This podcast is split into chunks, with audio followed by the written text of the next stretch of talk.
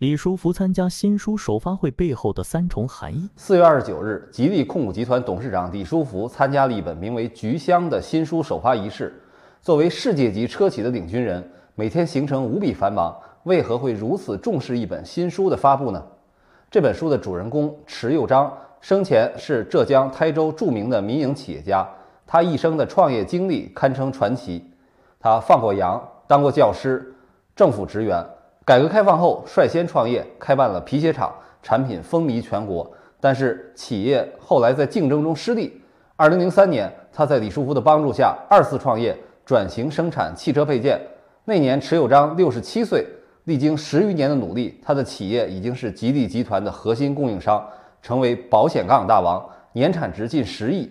这本书讲述的就是迟有章的人生经历。在活动现场，李书福表示。台州民营经济发展体现了共同富裕的精神本质。吉利愿意继续为打造共同富裕示范区做出努力，要带领更多上下游产业链的发展。近几年，李书福在吉利之外的场合讲话都比较宏观。我觉得李书福此次不仅仅是顾念桑梓之情，更多的是在特殊时刻为民营企业鼓劲儿。这体现了三重递进的意义。第一重，就如他本人所言，实体经济是大国重器。如果不搞好实体经济，可能会遇到更大的问题。希望广大民营企业家不断地朝着制造业的高端去发展。这方面，无论是迟有章还是李书福本人，都是率先垂范者。第二重就是关于共同富裕，在如今疫情令中小企业承压的背景之下，帮助上下游产业链共同发展，是吉利这样的龙头企业应该承担的责任。在迟有章遭遇挫折的时候，李书福出面帮了一把。那时候，吉利在汽车领域也只是刚刚开始。但是对于李书福而言，迟有章不仅是亦师亦友，更表现出百折不挠的意志和老骥伏枥的精神。所以，授人以鱼不如授人以渔。李书福提供的是新的机会，是有尊严的互助。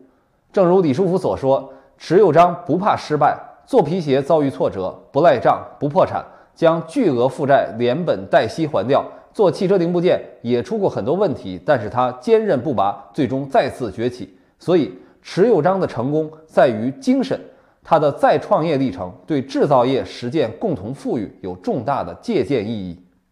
国家所倡导的共同富裕，不是均贫富，而是要强调引导和带动，在于企业之间、企业家之间的相互帮助，先富帮后富，把蛋糕做大，把蛋糕分好。第三重。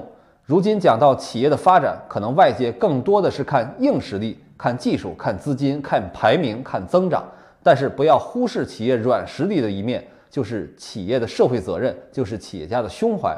李书福曾经讲过，商业的乐趣在于既交朋友又做交易，这就需要真诚合作，让每一次交易都实现共赢、多赢，并留下愉快的回忆，用诚信铺设前进的道路。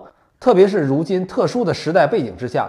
企业能否摆脱困境，能否继续发展，不只是冷冰冰的数字，不只是文件中的概括，更不需要喊口号、唱颂歌，而是要提倡人与人之间的真诚，体现对人性的尊重，体现润物细无声的关怀。